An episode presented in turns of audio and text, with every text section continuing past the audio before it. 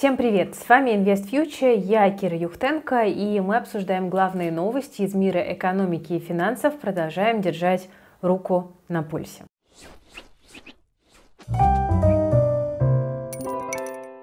Не забывайте, друзья, ставить лайки под видео, если вам нравятся наши выпуски и вы хотите поддержать развитие проекта Invest Future, потому что пора уже нам доползти до 950 тысяч подписчиков хотя бы.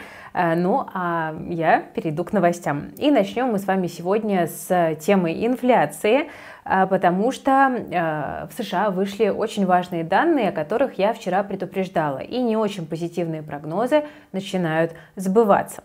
Итак, годовая инфляция в США потребительская составила в январе 6,4%, в декабре было 6,5%, то есть как бы инфляция стала чуть ниже, да, цены растут медленнее, но тем не менее для рынка это не очень хорошая новость, потому что консенсус прогноз был 6,2, то есть ниже фактического значения. Ну и кроме того, э, мы с вами видим, что инфляция замедлилась совсем чуть-чуть, да, на одну десятую процента, тогда как прошлые темпы месяц э, к месяцу да, были там примерно по полпроцента. То есть инфляция замедлила свое замедление, простите за тавтологию. И вот буквально вчера да, я говорила о том, что цены на услуги могут э, стать в январе важным фактором роста цен, потому что они индексируются в январе. Ну и также говорили мы о том, что весь январь в США росли цены на топливо. Это, похоже, и нашло свое отражение. То есть фактически из этих данных мы с вами можем сделать довольно простой вывод. Инфляция в США все еще высока, и все еще остается таким вот buzz factor, как бы тревожным фактором да, для американского центрального э, банка. Э, и это все при самых высоких процентных ставках за последние 15 лет и на довольно сильном рынке труда. Поэтому расслабляться инвесторам не стоит. ФРС вполне может повысить ставку до уровня там 5-5-25 Э, в ближайшее время и держать ее на таком довольно высоком уровне, да, выше 5% на протяжении всего года. А я напомню, что рынки в январе росли как раз-таки на идее того, что Федрезерв не будет слишком активно повышать ставку и скоро перейдет к ее снижению. Но данные по инфляции пока таких предпосылок не создают. Поэтому э, очень может быть, что уже в ближайшее время на американском рынке начнется довольно серьезная коррекция. Кстати, про инфляцию, друзья, я хочу вам напомнить, что мои прекрасные коллеги, наша команда ВФ+, э, проведут э, уже в среду, 15 февраля, открытый урок, э, где как раз-таки будут разбирать, что такое инфляция и как защитить от инфляции свой капитал. Это очень важный такой образовательный момент для каждого инвестора, поэтому приходите, чтобы разобраться. Спикеры будут замечательные, очень опытные. Николай Дадонов, который является полным CFA три ступеньки, уже 25 лет работает на финансовых рынках и видел самые разные периоды э, инфляции и дефляции в мировой экономике. Будем со всем этим делом разбираться. Эфир будет проходить на YouTube-канале IF+, где выходит сейчас довольно много образовательного контента. Ссылочку оставляю оставляю под этим видео. Ну а пока вы, собственно, ждете эфира в среду, вы можете посмотреть прошлый открытый урок про движение Fire, который проводил Ваня Шибанов. Тоже отличный урок, очень рекомендую. Это вот как раз-таки последняя запись на YouTube-канале и в плюс. В общем, подписывайтесь э, на нашу команду и становитесь грамотнее.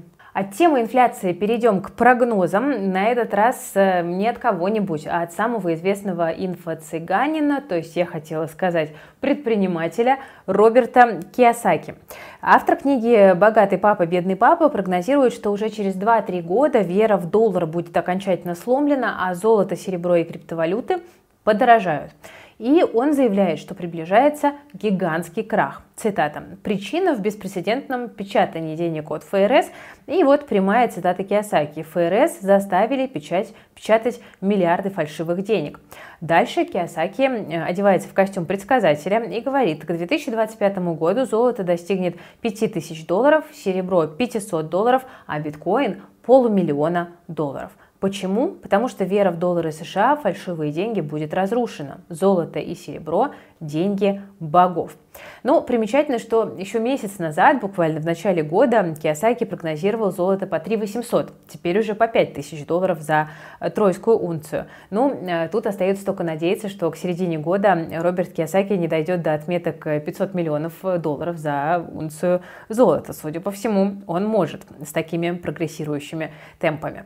Но вообще Киосаки, конечно, известен своими такими апокалиптическими прогнозами, и воспринимать его слова за чистую монету, наверное, не стоит. Но, с другой стороны, определенная логика э, в его словах действительно есть. Возможно, просто он немножечко гиперполизирует э, целевые показатели. Давайте пойдем дальше и поговорим немножечко о России, потому что у нас тут, собственно, новые ограничения. Евросоюз включил Российскую Федерацию в список стран, которые не соответствуют международным налоговым стандартам и не выполняют свои обязательства в этой области. Брюссель заявляет, что диалог с Россией зашел в тупик, а цитата «устранение вредных аспектов специального режима для международных холдинговых компаний так и не произошло». Включение в список означает, что теперь все операции России будут э, подвергаться особому мониторингу. Ну, в общем, э, ждем пока десятого пакета санкций и рассматриваем всякие промежуточные штуки, которые происходят. Э, тем временем, э, давайте перейдем к новостям по российскому фондовому рынку, потому что в начале года рынок подрос на целых 4%, это много по нашим меркам, на фоне выплат дивидендов от российских нефтегазовых компаний. Но э, сегодня э, уже индекс Мосбиржи упал там почти на полтора процента, и основная причина кажется в том, что инвесторы предпочитают зафиксировать э, ту самую полученную прибыль, и сил расти у российского рынка, кажется, уже больше нет, если мы посмотрим на динамику. Какие риски заставляют инвесторов фиксировать вот этот небольшой доход? Ну, во-первых, это еще раз новые санкции, напомню, которые 24 февраля нам обещают презентовать. Затем у нас э, как бы до этого, 21 февраля, состоится выступление э, Путина э, Федеральному собранию, и это такое большое политическое событие для России, которое может оказывать влияние на многие сферы нашей жизни. Ну и дополнительные налоги на российские компании.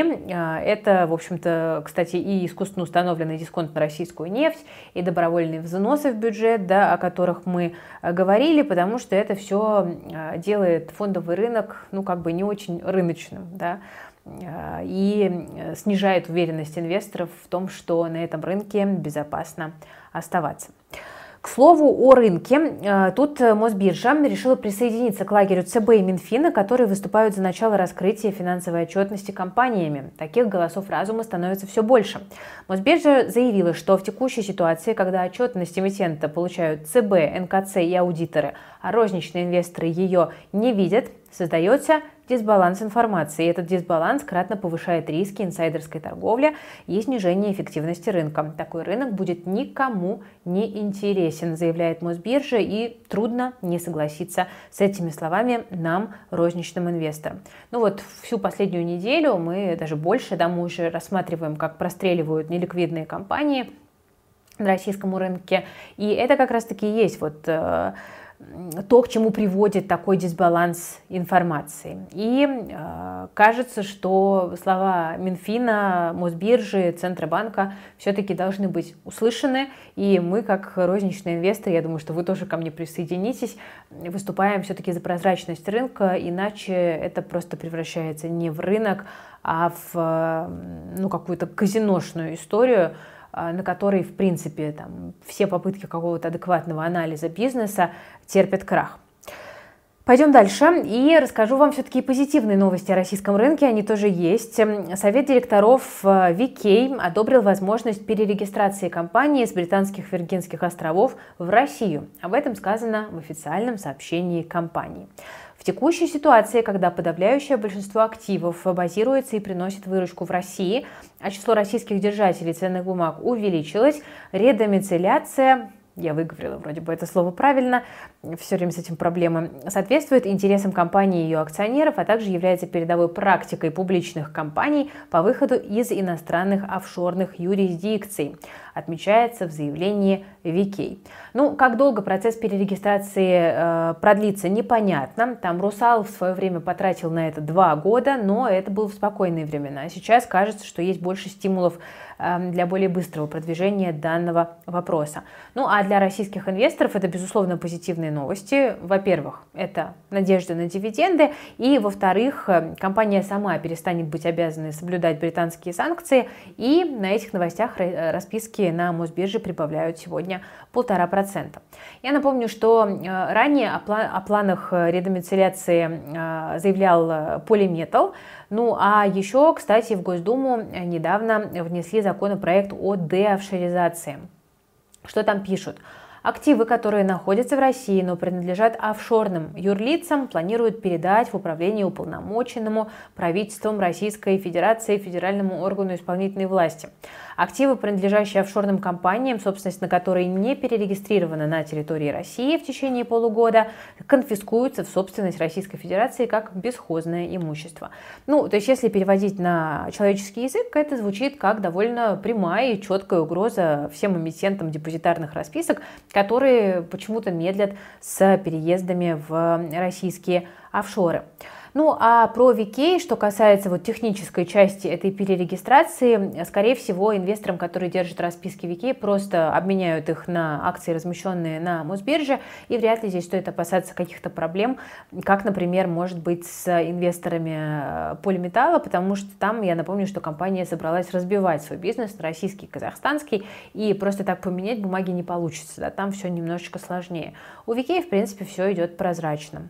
Сегодня у нас с вами вообще-то День Святого Валентина, и по этому поводу Минфин выпустил прямо даже финансовые валентинки э, в стиле э, классической жвачки Лавыс. Зачитаю вам, что там из интересного. «Э, «Верю в тебя, как в ОФЗ. Моя любовь к тебе, как вклад. Чем больше вкладываю, тем больше получаю. Ты мой мир» большими буквами, как платежная система – а, ты как национальная платежная система, без меня, без тебя у меня ничего не получается. Ты как цифровой рубль, постоянно тобой интересуюсь. Ну, мы с командой, знаете, тоже вот как-то это все почитали, вдохновились и накидали своих вариантов. Сейчас я вам э, несколько из них э, зачитаю. Э, так, так, так, сейчас найду. Жду тебя как дивиденды Сбербанка. Я хочу тебя как Дерипаска низкую ставку. Э, скучаю по тебе, как по замороженным акциям. Когда я смотрю на тебя, мой пульс взлетает, как акции третьего эшелона. Ты наполняешь меня, как «Газпром» бюджет России. Ну и э, дальше вариантов очень много. Ты защищаешь меня, как Набиулина, российскую экономику. Ты переменчив, как Дима Газпрома, как Дива Газпрома. В общем, у нас открылся прям настоящий поток сознания. Я предлагаю вам тоже присоединиться и немножечко покреативить. У нас э, вышел пост, где э, в комментариях в Телеграме можно написать свои варианты. Мы выберем из них э, самый классный и подарим подарок в честь 14 э, февраля вне зависимости от того, считаете ли вы этот день за праздник или не считаете. В общем, ссылочку на Telegram Invest Future тоже оставлю в описании к видео. Переходите, можете почитать там наши варианты и накидать в комментариях свои. Давайте покреативим. Так что ждем ваши креативные идеи в комментариях. Буду сейчас сидеть, читать все варианты, улыбаться. Ну и еще раз напоследок напоминаю про э, эфир по теме инфляции для всех, кто хочет разобраться, который пройдет уже завтра. Ссылочки в описании к этому видео. Кому что интересно, туда и переходим. Ну а я на этом буду прощаться. Берегите себя, свои деньги и своих близких.